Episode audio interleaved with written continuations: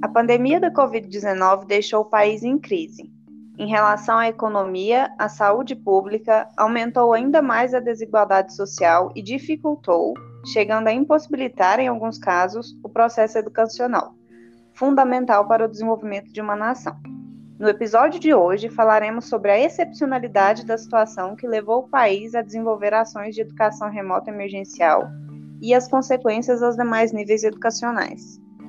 Em fevereiro de 2020, seria quase impossível imaginar que uma política de isolamento social tão intensa estaria tão próxima da realidade. Ainda que soubéssemos que o vírus, surgido em território chinês no ano 2019, estivesse circulando e adentrando novos países na velocidade exponencial, parecia muito distante da realidade que estamos vivendo agora. Lembrando que o Brasil totalizou até nessa quarta-feira, dia 19 de maio, 479.379 óbitos pela Covid-19 desde o início da pandemia, segundo o G1. Durante a difusão internacional do surto da pandemia de Covid-19, os países afetados implementaram gradativamente diferentes estratégias de isolamento social que impactaram no fechamento de unidades escolares, demandando formas alternativas à continuidade dos processos de ensino-aprendizagem, sendo que o uso remoto das tecnologias se tornou a forma predominante para alavancar no contexto emergencial estratégias de ensino à distância, quando possível. Segundo o IBGE, ao fim de 2019, 4,3 milhões de estudantes brasileiros não tinham acesso à internet, fosse pelo valor do serviço ou pela disponibilidade deste, a depender da região, como municípios localizados na zona rural, por exemplo. Além disso, a falta de conhecimento para operar um computador, tablet ou celular foi um fator dificultador na transição para o ensino remoto, Obstáculos esses que resultaram num número altíssimo de evasão escolar. Segundo a CNN Brasil, a quantidade de alunos com idade entre 6 e 17 anos que abandonaram as instituições de ensino no país foi de 1,38 milhão, o que representa 3,8% dos estudantes. No nosso país, em que as desigualdades sociais são amplificadas a cada dia por fatores como desemprego massivo, temos assistido com intensidade o retorno da fome e da miséria em dimensões assustadoras, especialmente a partir das condições desafiadoras impostas pela pandemia. Como garantir um caminho para a infância e a juventude construir um futuro digno, tendo a escola e a experiência educativa como norte? A nossa psicologia está sediada na cidade de Goiânia, capital do estado de Goiás. Nossa cidade é considerada uma das principais capitais da região centro-oeste e, como toda capital, precisa lidar com problemas relacionados à política educacional. Pensando nesse diálogo importante da sociedade civil, com atores diretos das políticas públicas, convidamos a socióloga Ava Santiago, vereadora e atual presidente da Comissão de Educação da Câmara Municipal de Goiânia, para conversar um pouco sobre os impactos causados na educação em decorrência da Covid-19 e as consequências desse processo. A vereadora Ava é uma jovem profissional que tem se destacado na política goianiense pela defesa de pautas que vamos saber um pouco mais a partir de agora. Ah, você seja bem-vinda. É, você poderia se apresentar e falar um pouco sobre a sua trajetória? Oi, gente, obrigada pelo convite. É sempre bom falar sobre educação. Eu sou uma mulher periférica da escola pública. Passei uma parte da minha infância e da minha adolescência é, em uma das favelas mais violentas do Rio de Janeiro, a favela do Sapo, onde eu pude perceber que a educação tem um poder de mudar trajetórias, de mudar vidas, mas a educação sozinha pode, infelizmente, ser sequestrada pelas desigualdades. O nosso maior desafio para fazer a educação alcançar sua potência é a redução das desigualdades. Então, eu venho de um lugar onde, por diversas vezes, eu tive que deixar, nós tínhamos que deixar a escola em luto, sair da, da sala de aula para sepultar um colega de sala que tinha sido atingido por uma bala.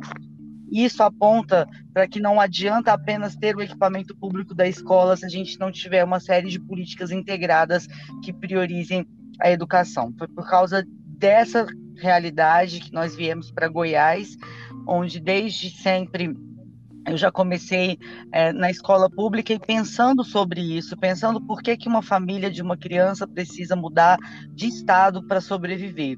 Então, na, fiz, o vestibular para ciências sociais, onde comecei a pesquisar educação pública e juventude aos 15 anos de idade, e desde então nunca mais parei me formei aos 20 anos, trabalho com a construção da política pública de juventude desde então e disputei uma eleição agora tendo como prioridade o fortalecimento das mulheres e o fortalecimento da escola pública.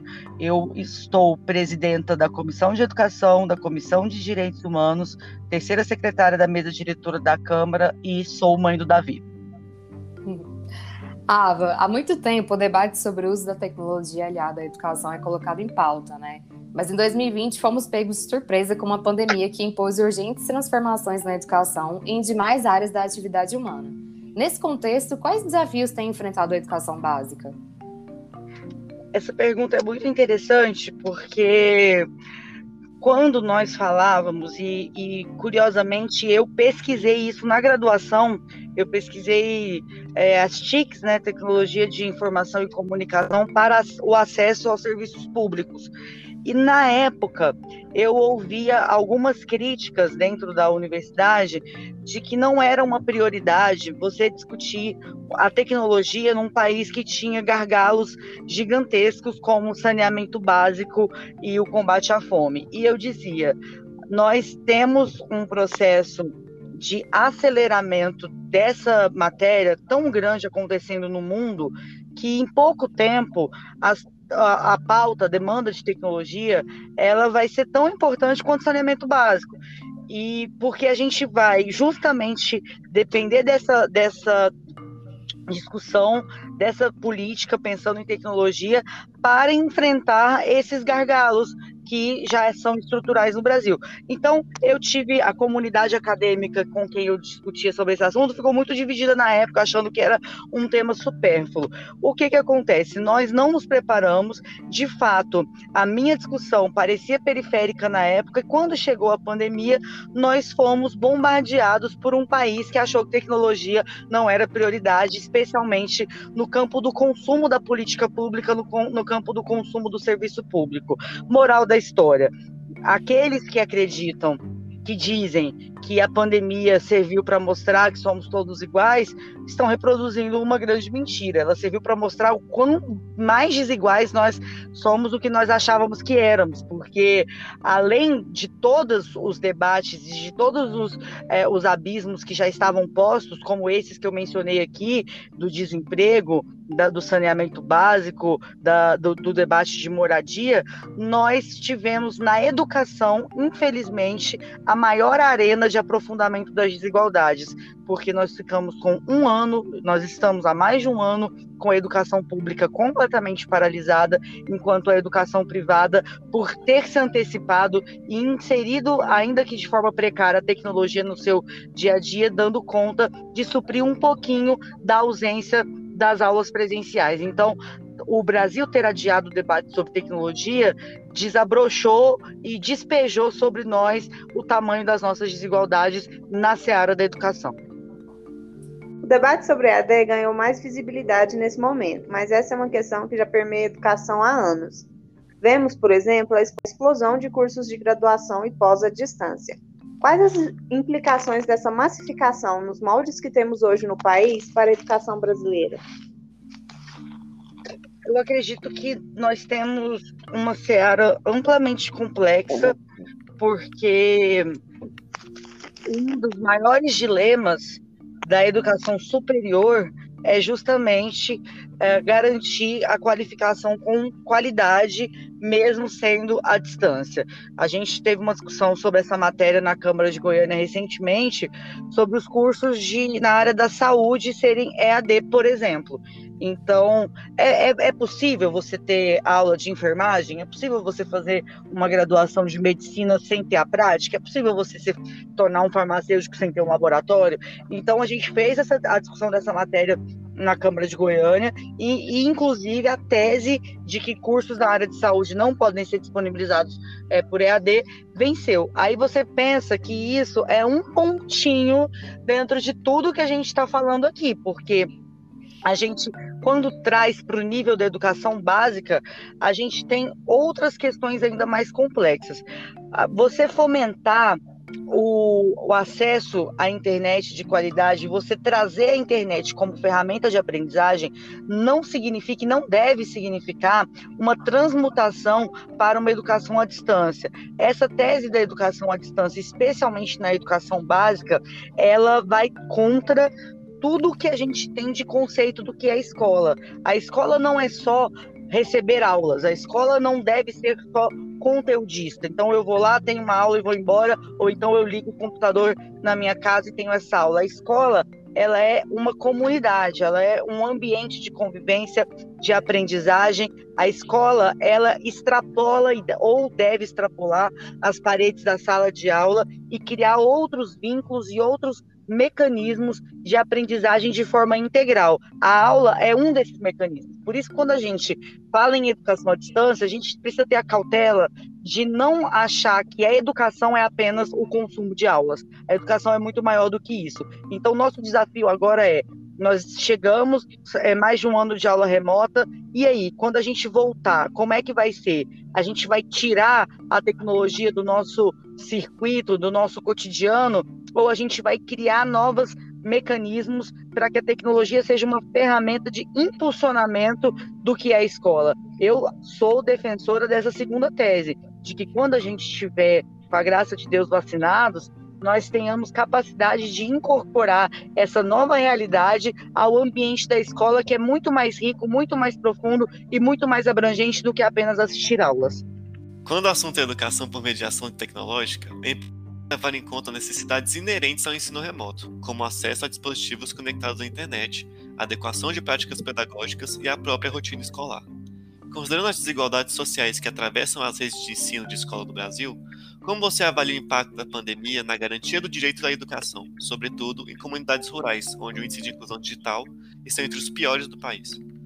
Olha, nós tivemos agora, recentemente, um veto criminoso do presidente da República à disponibilização de equipamentos tecnológicos para estudantes e profissionais da rede pública.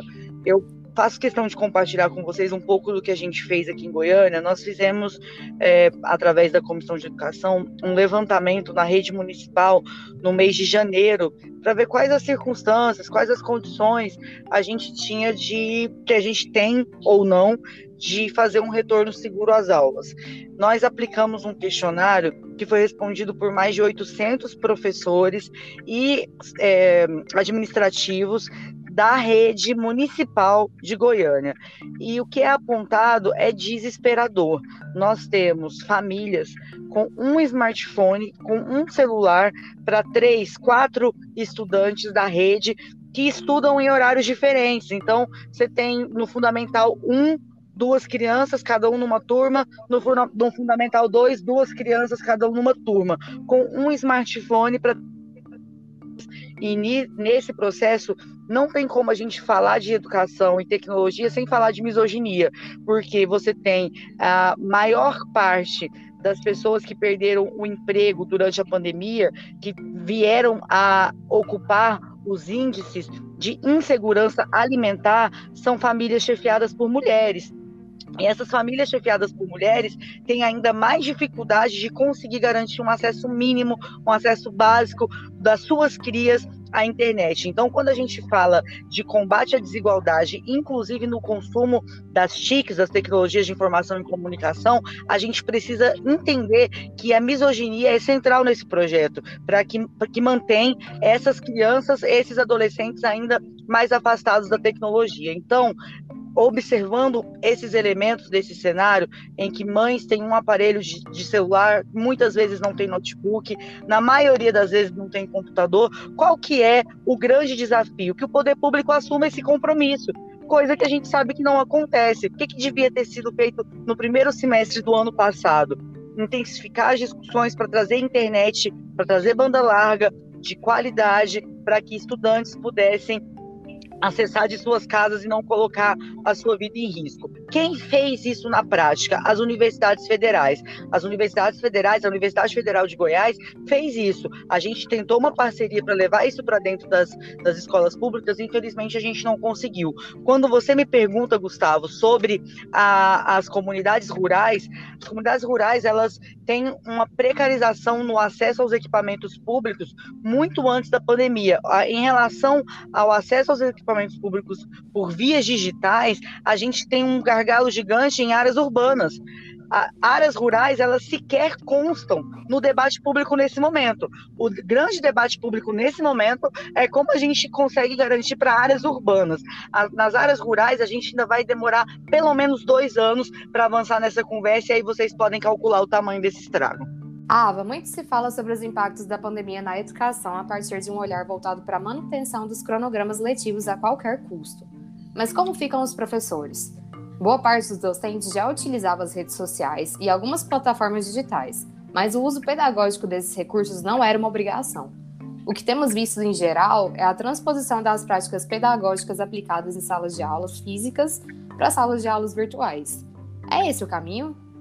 Gabriela, a gente tem o pior dos cenários para os profissionais da educação, porque, ao contrário do que alguns mal intencionados e desinformados fazem questão de propagar, os professores, nossos professores, nunca trabalharam tanto, porque, assim como você apontou de forma muito pertinente, a forma de construir as aulas, ela não ganhou novos contornos com as novas tecnologias.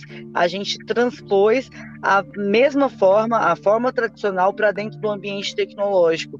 E isso tem gerado uma exaustão profunda, porque não houve uma adequação no jeito de consumir e nem no ritmo que são, é, no ritmo que está imprimido nas redes sociais, na internet, nos, nas, nas produções de conteúdo a partir dos lugares digitais. Por que, que eu estou dizendo isso? Hoje você tem uma realidade na rede privada, por exemplo, que é o professor ele dá a aula híbrida para os alunos que estão em sala de aula e simultaneamente ele dá a aula remota. Então ele tem que interagir com o aluno que está sentado efetivamente na frente dele e interagir com o aluno que está sentado em casa através do computador. Olha só o quanto isso é antipedagógico e contraproducente para esse profissional da educação. Ele fica, ao mesmo, tempo, ao mesmo tempo, tendo que entregar um conteúdo e garantir o envolvimento de um aluno que está na frente dele e, simultaneamente, garantir isso para o que está em casa. Isso é uma loucura os professores nunca adoeceram tanto. Eu sou autora de um projeto de lei aqui que estabelece o programa municipal de educação e saúde mental para profissionais de educação, porque nós vamos precisar de uma força-tarefa se a gente quiser resgatar profissionais da educação e trazer de volta a saúde mental desses profissionais. Eles estão mega sobrecarregados, eles estão com síndrome do pânico, eles estão com sinais de depressão, eles estão pedindo arrego e o pior, não tem como substituir, porque além de tudo isso que eu estou falando, eles estão vendo colega morrer, eles estão com pessoas adoentadas dentro de casa, eles estão lidando com os próprios lutos, eles estão lidando com perdas salariais ou deles próprios ou dos seus familiares, todos esses elementos criam uma panela de pressão prestes a explodir. Eu estou acompanhando alguns casos de escolas públicas que mais de 50% dos profissionais estão afastados por licença médica em decorrência de problemas com a saúde mental. E aí não tem com quem substituir, porque os outros, que seriam os substitutos, têm comorbidades. Olha só a seara dramática em que a gente se meteu justamente porque nós não conseguimos fazer isso que você apontou na sua pergunta, criar uma educação que esteja pronta para o ambiente virtual, em vez de transpor os métodos da educação presencial para a internet, porque não é a mesma coisa. Você foi eleita enquanto representante dos cidadãos goianienses na Câmara Municipal de Goiânia. Qual o papel de uma vereadora para construirmos saídas construtivas para os problemas educacionais da nossa cidade? E qual o papel do cidadão? O primeiro ponto é trazer quem faz a escola acontecer para dentro do debate público e da construção da política pública. Eu cito como exemplo que assim que eu assumi é, e já fui eleita e, em seguida virei presidenta da Comissão de Educação, eu mobilizei o meu time e nós ligamos para todos os diretores da rede municipal, para todos os gestores e gestoras da rede municipal de educação. Foi até engraçado porque eles receberam com muita desconfiança no início. Eles ficavam meio assim, achando que era um trote ou achando que era uma casinha, porque eles não estavam entendendo o que estava acontecendo. Depois eles foram dando feedback positivo de, nossa, a gente recebeu meio arisco, porque nunca antes alguém que presidiu a comissão de educação da Câmara entrou em contato conosco. E aí, o segundo passo, quando a gente chegou, a gente já pegou uma bomba que foi esse debate da volta às aulas. O que que eu fiz? Criei esse grupo de trabalho que eu já mencionei e fui ouvi-los. E aí nós aplicamos esses questionários. Vocês têm ideia que no período de recesso da Câmara, de férias escolares, no mês de janeiro, 800 profissionais de educação responderam o questionário, aliás, 800 professores, mais de 130 administrativos e mais de 80 gestores responderam esse questionário. Tamanho afã de serem ouvidos, porque eles nunca tinham sido ouvidos. Então, a gente falou sobre as condições físicas da escola, sobre a disponibilização de EPIs, sobre as condições reais de retorno presencial, se eles se sentiam seguros, tudo isso transformei em gráficos e apresentei para o prefeito, para o governador, para todo mundo, para dizer: olha, a categoria da educação está pensando dessa forma. Então, a, o primeiro passo para solucionar os problemas da educação enquanto é, parlamentar é ouvir quem faz educação e ouvir quem consome educação. Então, eu trouxe mães para cá, foi a primeira vez, foi uma cena muito bonita. Mães de filhos pequenos com o filho no colo, usando o microfone da Câmara para falar sobre educação infantil, coisa que nunca tinha acontecido nessa casa. Então, isso tudo engrossa um caldo que nos permite tomar decisões que não sejam anacrônicas, que não sejam violentas e que não sejam desconectadas com a realidade. Enquanto cidadão, eu penso e tenho trabalhado também aqui é, no parlamento para estimular isso, as pessoas precisam ocupar os ambientes de produção de educação como sendo parte da vida comunitária. Eu apresentei, por exemplo, um projeto de lei que chama Multiplica o Livro, que é para abrir as salas de leitura e bibliotecas das unidades de escola pública para a comunidade. Para que oh, o menino está matriculado na escola, o irmão dele mais velho não tá? Ele pode ir lá pegar um livro, a mãe pode ir lá pegar um livro, consumir, ler junto com o filho na biblioteca. Esse lugar da escola não deve ser fechado com cadeado, muito pelo contrário, ele tem que ser escancarado. Se a gente diminui a altura dos muros da escola, se a gente diminui a quantidade de cadeados na escola, a educação passa a permear de forma muito mais eficiente e potente a vida, o cotidiano e a prioridade das pessoas. Ava, para finalizarmos, para você, qual é a importância do psicólogo escolar para as escolas da nossa capital? E quais desafios você vislumbra para o contexto educacional e as políticas públicas daqui para frente? Gente, essa pergunta realmente é o grande finale, porque durante toda a minha campanha eu falei muito sobre saúde mental no ambiente escolar. O psicólogo escolar, ele é fundamental, ele é central qualquer projeto educacional que vise a autonomia, a dignidade humana, o acesso ao conhecimento, ele precisa ter a saúde mental no centro da sua organização, da sua agenda, das suas prioridades. O psicólogo escolar, ele não é, ele não deve ser, embora em alguns casos ele acabe sendo por, pela ausência de política pública, ele não deve ser uma figura acionada para apagar incêndio, para resolver problema. Não, ele tem que fazer parte da constituição da escola desde o início, de modo a que a escola seja um ambiente saudável para as pessoas, de modo em que a escola seja um ambiente em que a mente daqueles que ocupam seja consumindo educação, seja construindo como é, educador, seja um ambiente que essa, essas mentes deem conta desse desafio que é ocupar esse lugar. Até porque, infelizmente, a escola no Brasil é um lugar muito violento. A gente defende a escola, mas a gente sabe a brutalidade que é na escola. É só você chegar numa escola pública e olhar as paredes. As paredes gritam essas debilidades. As paredes estão cheias de ofensas, os alunos xingando uns aos outros, escrevendo palavras chulas em relação aos seus colegas, em relação a si mesmos. Por quê? Porque as escolas brasileiras estão marcadas pela violência. Qual é a forma da gente fazer um outro caminho possível? A forma é evidenciando, priorizando e potencializando esse profissional, o psicólogo escolar. E os desafios são muitos, porque isso não deve ser pensado de forma individual, mas deve ser pensado como uma política pública de garantia à saúde mental. Nós estamos gravando hoje, um dia depois do dia de luta é, da luta antimanicomial.